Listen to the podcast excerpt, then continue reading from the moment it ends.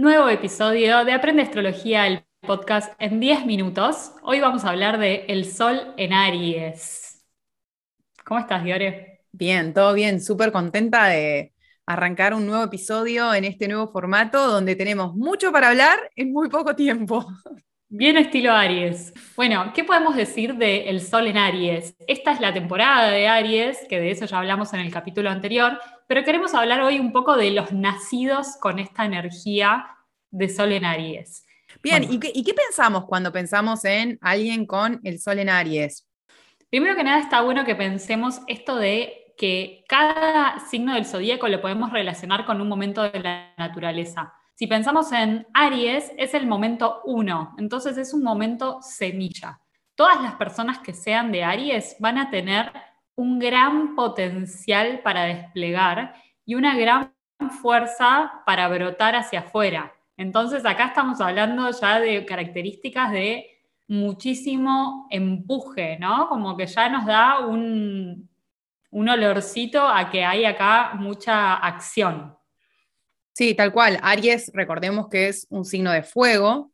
Y también recordemos que es el primer signo del zodíaco, por eso, como dijo Mechi, es el signo de la semilla. Y más allá de tener como esta mentalidad y esta fuerza emprendedora, también antes de Aries no hay nada. Entonces es como que hay una gran pizca de individualidad dentro de las personas que tienen Aries eh, muy marcado en su carta natal.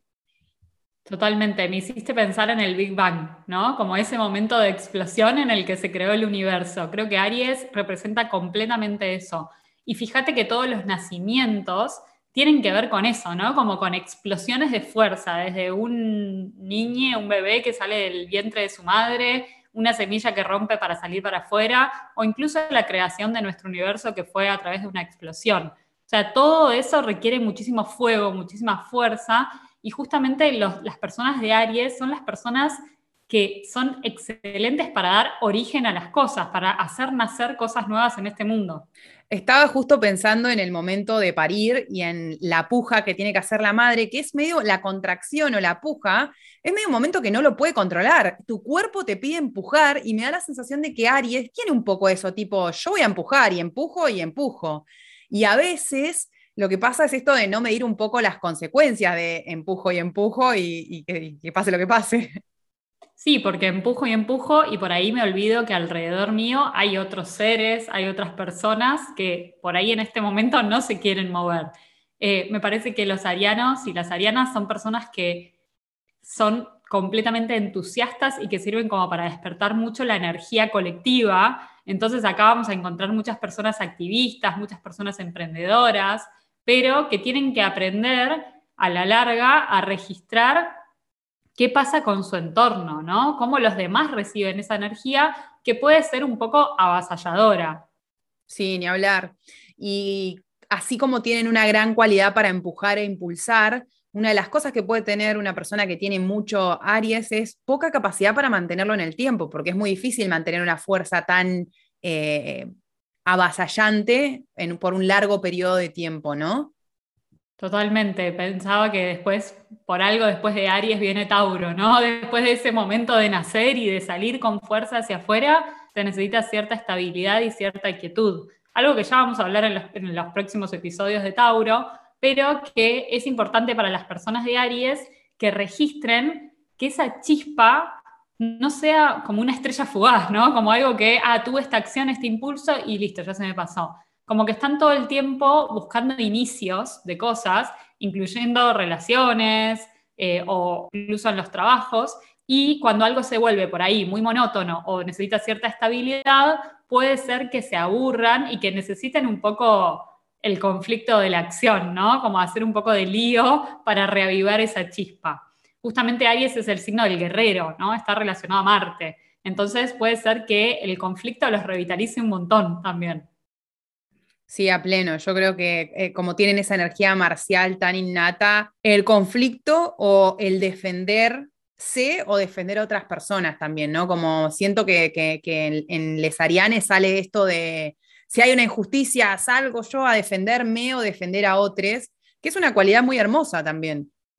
Son los segundeadores del zodíaco. O sea, a alguien de Aries le decís, vamos a hacer esto, y te va a decir que sí. Entonces eso es fantástico, pero bueno, también un gran aprendizaje para ellas y ellos es aprender a ver qué pasa con la energía propia, ¿no? Porque puede ser que se agoten demasiado de, hacer muchísimo y que se terminen incendiando.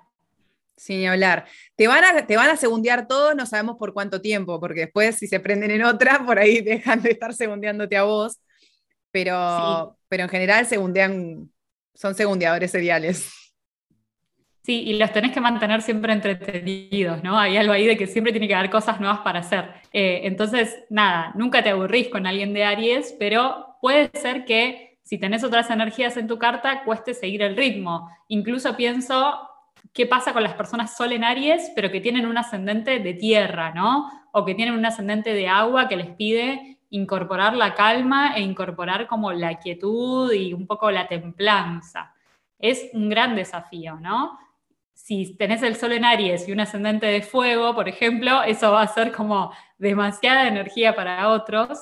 Y si tenés un sol en Aries con un ascendente de aire, hay algo que te pide empezar a pensar antes de actuar, ¿no? Porque también lo ariano suele ser hago y después veo cómo se acomodan las cosas. Y me parece que el lema de Aries es mejor hecho que perfecto, ¿no? Que es un lema que a mí me gusta muchísimo. A mí también me gusta muchísimo porque eh, mejora, para mí es como mejor hacer y fallar que no hacer nada y como quedarse con la duda de qué hubiese sido si hubiese hecho algo, ¿no? Creo que incluso en el hacer siempre hay aprendizaje, ya sea eh, porque salió bien o porque salió mal, ¿no? Totalmente. Sabes que Aries se relaciona con la cabeza y viste que el símbolo de Aries es el carnero, entonces ellos van ahí como con sus cuernos y con su frente y se chocan contra todo. Entonces es, normal también encontrar que la gente que tiene energía Aries en general ha tenido golpes en la cabeza o literal o metafóricamente, ¿no? Como la sensación de esto de me llevo el mundo por delante con tal de moverme. Sí, y esto de también de ser un poco eh, cabeza dura, ¿no? Es, tipo, se me metió una idea en la cabeza y medio que no me importa qué piensan los demás. A mí se me metió en la cabeza y quien quiera venir, que venga. Y sabes qué, hay algo de que esa idea ni siquiera es una idea que la tengo hace mucho en la cabeza. Acaba de aparecer y necesito hacerla.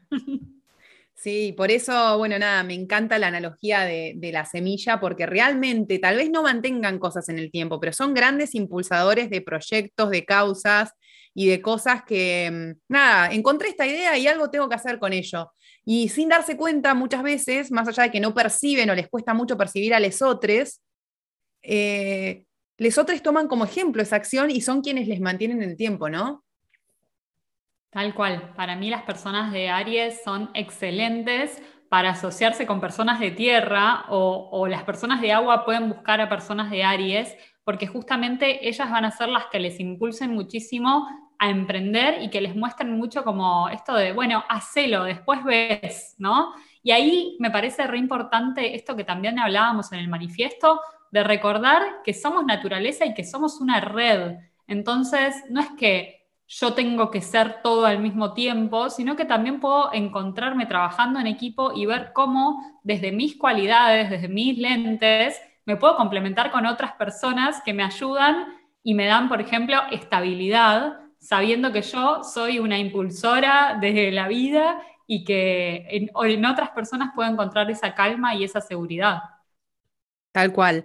Así que bueno, si te quedaste con ganas de más, te invitamos a que vayas a nuestro, otro podcast, Aprende Astrología, el podcast en todas las redes de podcast del universo, y que puedas descubrir un poco más porque ahí tenemos un episodio sobre la energía del Sol en Aries mucho más ampliado.